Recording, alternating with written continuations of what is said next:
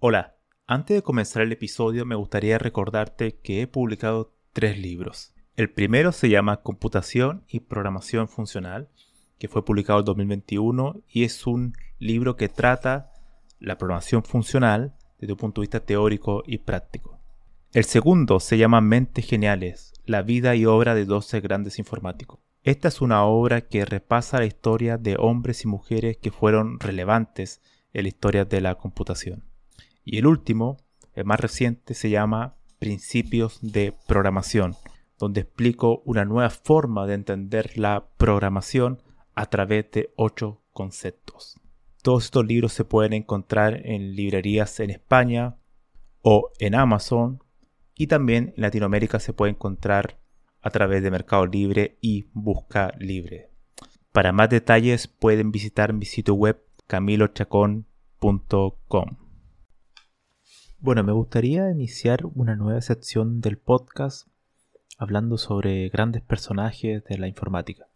También es una forma de hacer publicidad a mi libro, que se llama Mentes Geniales, la vida y obra de 12 grandes informáticos, que trata de esto, de, de 12 personajes. Entonces voy a empezar a hacer un capítulo de cada uno de ellos y después iré agregando otros. Y fue una idea que surgió gracias a Pato López en Twitter, así que le envío un saludo entre paréntesis, el enlace a mi libro lo pueden encontrar en la descripción de este podcast. Quiero comenzar la serie hablando de Edgar Dijkstra. Nació en 1930 en Rotterdam, Países Bajos. Sus padres eran científicos, su madre fue matemática, su padre fue químico, así que desde niño tuvo bastante influencia en el tema del rigor, por ejemplo, que va a ser un tema muy importante en la vida de él con muchos grandes eh, personajes de distintos campos.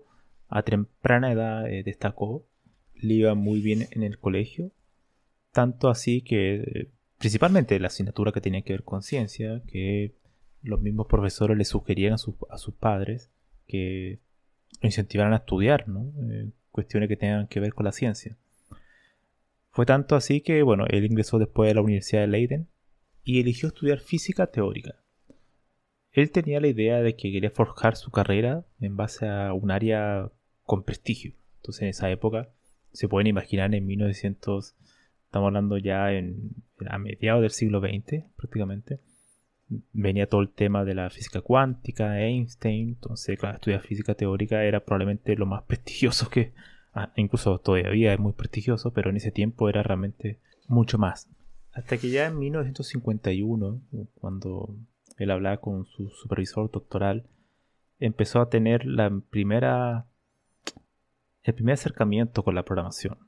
En 1951 ya había pasado la época de, de Alan Turing, Alonso Schurz en la década de los 30 con los modelos de computación, pero era la época en los 50 ya de los primeros ordenadores digitales. Entonces era realmente algo que estaban haciendo y parecía, parecía ser, y así fue, algo que hacer muy importante en el mundo. Así que habían, estaban surgiendo en algunas universidades del mundo, en la más prestigiosa, algunos cursos de programación. Y en particular, bueno, por algún motivo, Dijkstra le, llegó la posibilidad de hacer un curso en la Universidad de Cambridge, ocupando el LDSAC, que fue uno, de los ordenadores que ocupaba la Universidad de Cambridge, que fue uno de los primeros y la persona que dictaba ese curso era alguien de Países Bajos, era que se llama Adrian Van Birgarden. Y bueno, era, él era científico de la computación y el director de tesis de Dijkstra lo recomendó a él. O sea, él al curso, pero la idea era que siguiera trabajando con esta persona que había dictado el curso de programación, que era Bill Garden. Entonces, claro, él trabajaba allá en Ámsterdam, en Países Bajos, entonces era mucho más fácil de, de su mismo país. Así que bueno, Dijkstra lo conoce y ahí empieza realmente una de las eh, bifurcaciones, por así decirlo, claves en su vida. Yo creo que a cualquier persona le pasa eso alguna vez. Cosas fortuitas, para bien o para mal. En este caso yo creo que fue para bien. Donde él toma la gran decisión de su vida, que era eh, o seguir por la física teórica, o tener el doctorado, o eh, comenzar esta área todavía en, nacimiento, que era la programación. Ahora, claro, en ese tiempo él, la física teórica era algo muy prestigioso, por supuesto, hasta el día de hoy. Y la programación se veía como algo que iba a revolucionar el mundo, pero realmente no estaba muy claro hasta qué punto o cuándo iba a suceder eso. Dijkstra, por supuesto, en algún momento cuenta en sus notas personales algo que voy a citar aquí textualmente, así que abro comillas.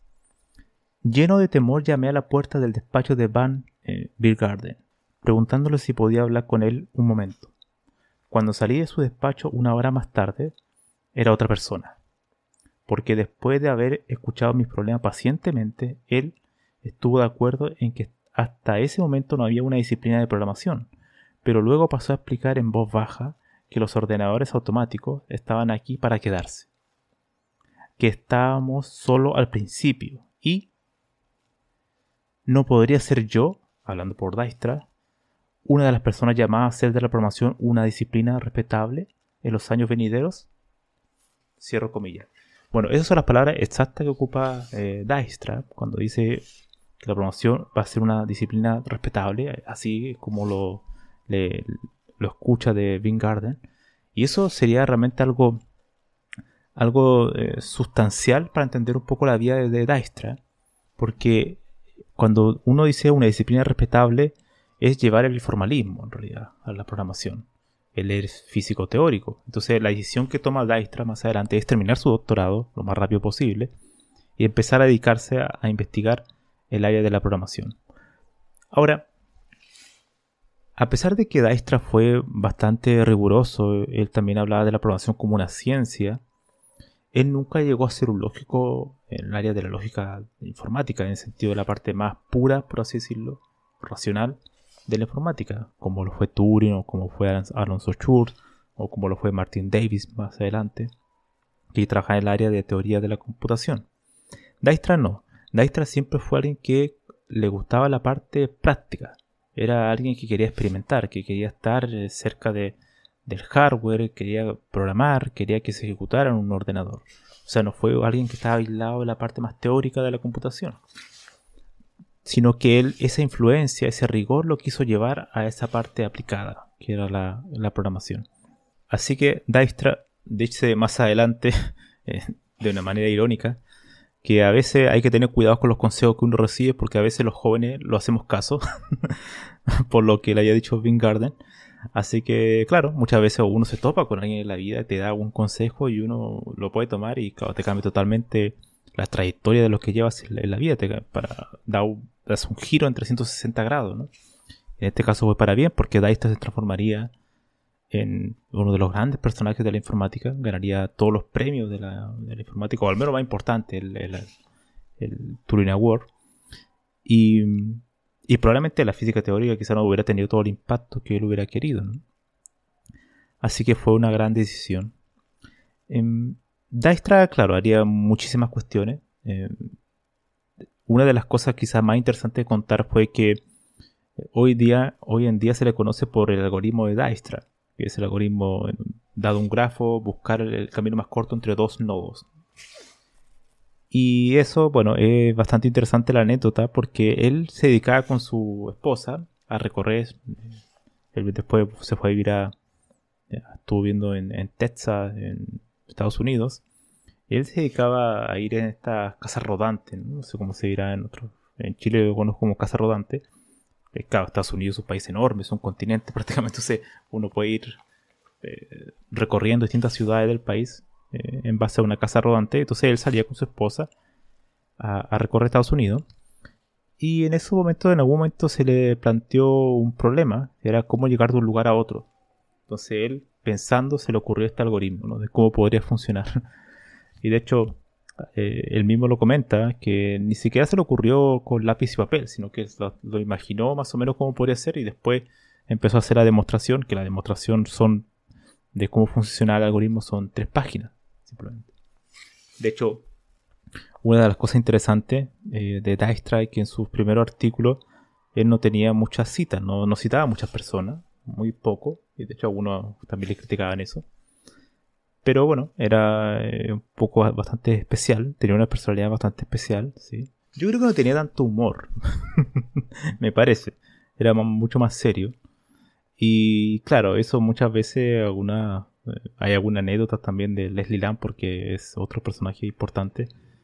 Que claro, alguna vez él le hacía broma a Dijkstra. Bueno, bueno, le hizo una broma, pero que nunca se la nunca se la hizo saber, ¿no? Porque en realidad como que se la guardó y eh, había escrito algo y donde corregía lo que había dicho Dijkstra pero tenía tanto miedo que de lo que cómo iba a reaccionar Dijkstra que nunca la publicó porque eh, Lampor es eh, también le gusta el rigor pero tenía un sentido del humor mucho más era, era mucho más eh, divertido en ese sentido no como que te podía hacer broma pero claro él tuvo cierto resguardo de no hacerlo porque Dijkstra lo podía tomar para mal.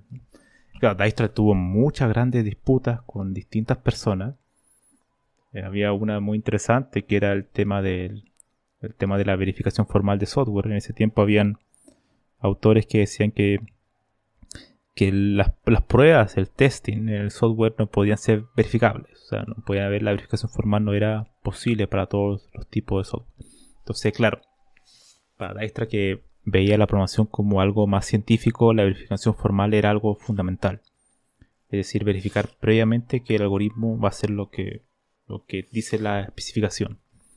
Pero en ese tiempo, en la década de los 80 y los 90, em, la ingeniería software estaba surgiendo y se estaba mucha gente dando cuenta que la cantidad de software que, o la cantidad de código que se necesitaba para cubrir las necesidades del negocio iba a ser enorme y que no iba a poder aplicar verificación formal a todo el sistema. Por tanto, una metodología de pruebas, que es lo que actualmente conocemos, o sea, tener pruebas y que vayan eh, ejecutándose para ir viendo si la cuestión va funcionando bien o, mal. o sea, es un constante prueba y error. Era algo que era que no había otra alternativa, que eso iba a ser el futuro de la programación. Y Dijkstra estaba en contra de eso, sino que él creía que era una, era una, una tontería en muchos casos, así que era bastante más rígido en ese sentido. Y bueno, Dijkstra era una persona también extremadamente culta. Era probablemente de los más cultos de todos los eh, ganadores del premio Turing. De hecho, eso lo, lo, dice Donald Knuth. En algún momento voy a, voy a abrir comillas. Esto lo dice Donald Knuth. Dice, por supuesto, nadie tiene siempre la razón. Por eso no estuve de acuerdo con él, con Dijkstra, todo el tiempo. Pero admiraba la claridad y la sabiduría que tenía, no solo en la informática, cuando hablabas con Edgar sobre cualquier tema, era como una enciclopedia. La gente lo recuerda ahora por lo que hizo y publicó sobre programación, pero si sacabas cualquier tema de conversación a la hora de la cena, él siempre sabía un montón de cosas que ninguno de nosotros sabía. Era muy sorprendente. Mi principal desacuerdo con él fue que decidió no utilizar los ordenadores durante los últimos 20 años de su vida. Cierro comillas. Y claro, Dijkstra fue muy crítico de la revolución de la, de la informática Dijkstra muere en el año 2002, o sea, recién en los comienzos. Pero ya se estaba viendo lo que iba a ser un poco la, programación, mucho software, muchos errores y mucha falta de rigor. Entonces él alcanzó a ver eso. Después obviamente eso empeoraría, pero ya lo había alcanzado a ver. Y él siempre escribía eh, con un lápiz y un papel, o sea, no era mucho de ocupar los, los ordenadores, los computadores no lo usó. De hecho, eso es lo que dice Canup. Y claro, era una persona en el sentido más, eh, más eh, quizás apegada al pasado, en ese sentido. Era, le gustaba, de hecho, todas las notas que él escribió, porque fue un gran escritor, fue extremadamente prolífico, pero que no publicó, curiosamente. Tiene más de mil notas, documentos que no, no son breves, que están hoy en día disponibles, están transcritas porque están todo en, papel, que alguien los transcribió y ahora están en formato PDF, pero todas fueron escritas a papel, a mano. Así que no le gustaba mucho ocupar el ordenador, aunque participó en, el diseño o sugerencias de, lenguajes de programación como Algol 60, y bueno, en el algoritmo que él diseñó. Y claro, en su nota él hace demostraciones de algoritmos y todo ese tipo de cuestiones, ¿no? Fue una persona que sin duda creyó que la programación podría ser lo más eh, científica posible. Creyó yo creo que quizás con una cierta... Bueno, es difícil catalogarlo con el paso del tiempo, a veces muy injusto. Pero él no pudo entender que el software era demasiado complejo y que no podía ser verificable totalmente. También fue muy crítico de la inteligencia artificial, tiene algunas citas muy, muy interesantes. Por ejemplo, hay una que dice, en lugar de intentar imitar aquello en lo que somos buenos, pienso que es mucho más fascinante investigar en aquello que hacemos mal. Es insensato usar máquinas para imitar a los seres humanos, en tanto que las máquinas son realmente buenas siendo máquinas, y esto es algo en lo que los seres humanos somos malos. Cualquier proyecto de inteligencia artificial exitoso castra a la máquina por su propia naturaleza. Eh, Dijkstra, en, cierta medida, era bastante rígido en ese sentido. Eh, muchas de las cosas que él propuso, extraordinaria, el, algoritmo de Dijkstra es una obra eh, de ingenio y de creatividad enorme. Pero él era muy. No, no vio eso, no vio el, tema de. ¿Cómo llamarlo? Podríamos decir los sistemas basados en probabilidades, los sistemas numéricos de inteligencia artificial no lo alcanzó a, vislumbrar.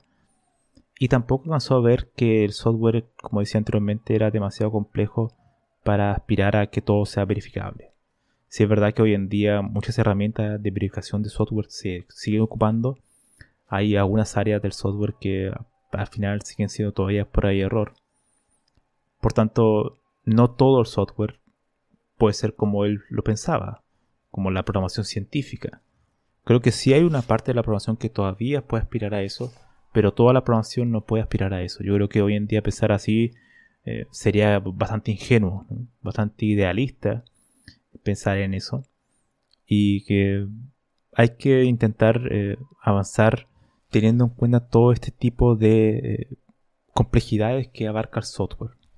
Dijkstra recibiría el máximo premio en informática, que es el Turing Award, en 1972 por bueno, el diseño del algoritmo y no tan solo eso, sino que muchas otras cuestiones también.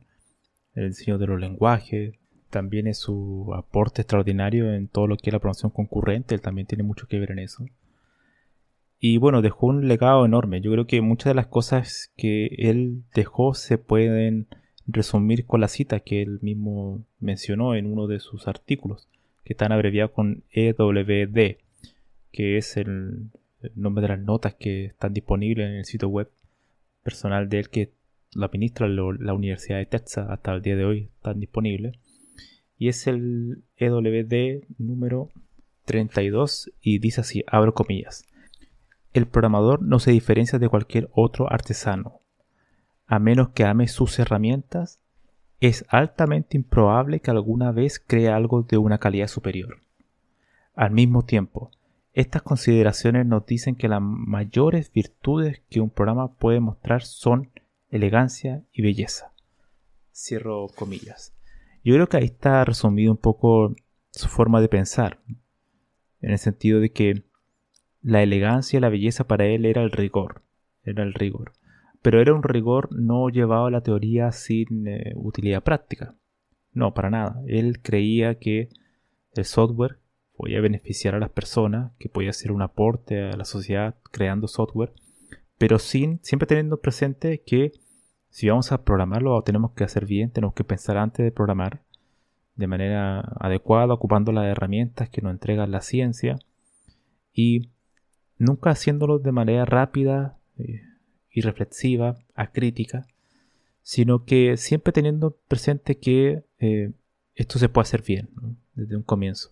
Y una de las cosas que igual lo encontré muy interesante porque, como dije en su momento, em, a Dijkstra le encantaba escribir. Y en el EWD 1000, eh, número ya 1000, o sea, casi uno de los últimos que escribió, creo que actualmente son 1126 o 1300 más o menos. Hay algunos que no, están transcritos. En el, justo en el 1000, él dice que uno de los mayores descubrimientos que tuvo en su vida, eh, descubrimientos científicos, de hecho menciona, por el cual se sentía orgulloso fue adquirir el hábito de escribir sin tener la obligación de publicar.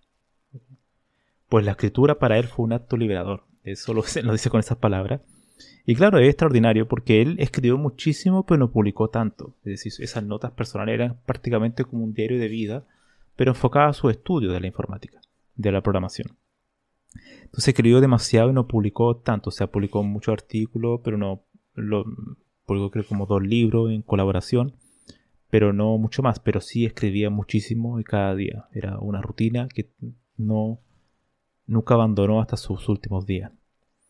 Yo creo que lo que uno puede aprender de Dijkstra, al final, a fin de cuentas, es la búsqueda, la necesidad de intentar hacer el mejor trabajo posible, de no abandonar el rigor, de que no todo puede ser subjetivo, de que no todo puede ser flexible, porque en cierta medida el software cuando se vuelve demasiado flexible, demasiado dinámico, puede tender al caos.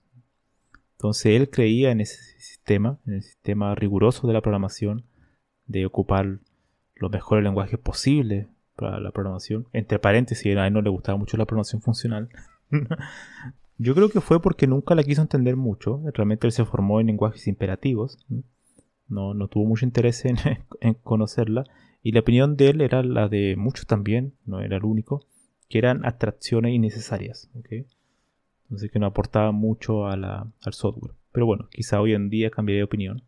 Por la gran cantidad de software que hay que construir, quizá construcciones funcionales eh, son bastante útiles para ese tipo de cuestiones. Finalmente, creo que lo mayor que podemos aprender de Dijkstra es que él era una persona que luchaba por su idea, no se quedaba callado, no se quedaba en su torre marfil, con su puesto importante en la academia, sino que él salía a dar la batalla y era muy crítico y si tenía que pelearse con alguien por su idea lo hacía. Y yo creo que eso es algo bastante rescatable, porque muchas veces los académicos se, se quedan eh, escondidos, básicamente no salen de su torre marfil. Eh, pues, es una, una, isla en algunos casos. Y Dijkstra no, Dijkstra le preocupaba les preocupaba mucho el impacto de la programación en la sociedad. No se quedó simplemente publicando artículos que iban a leer algunas pocas personas en el mundo, sino que él quería aportar a la programación no tan solo como disciplina que construía para construir productos, sino que también eh, la enseñanza la programación, de cómo tenía que ser la enseñanza, es decir, el aspecto educacional de la programación. Es decir, está muy preocupado del impacto en todas las esferas de la sociedad de lo que podría llegar a ser la programación. Bueno, eso sería el episodio de hoy. Si quieren saber más anécdotas de Dijkstra, la pueden encontrar en mi libro. Eh, yo solamente mencioné algunas cuestiones, hay muchas más cosas de Dijkstra. Por ejemplo, el gran debate de, de GoTo, que fue otro, también otro tema muy interesante. También cómo participó en Angle 60, bueno, y muchas otras cosas que están en, en mi libro.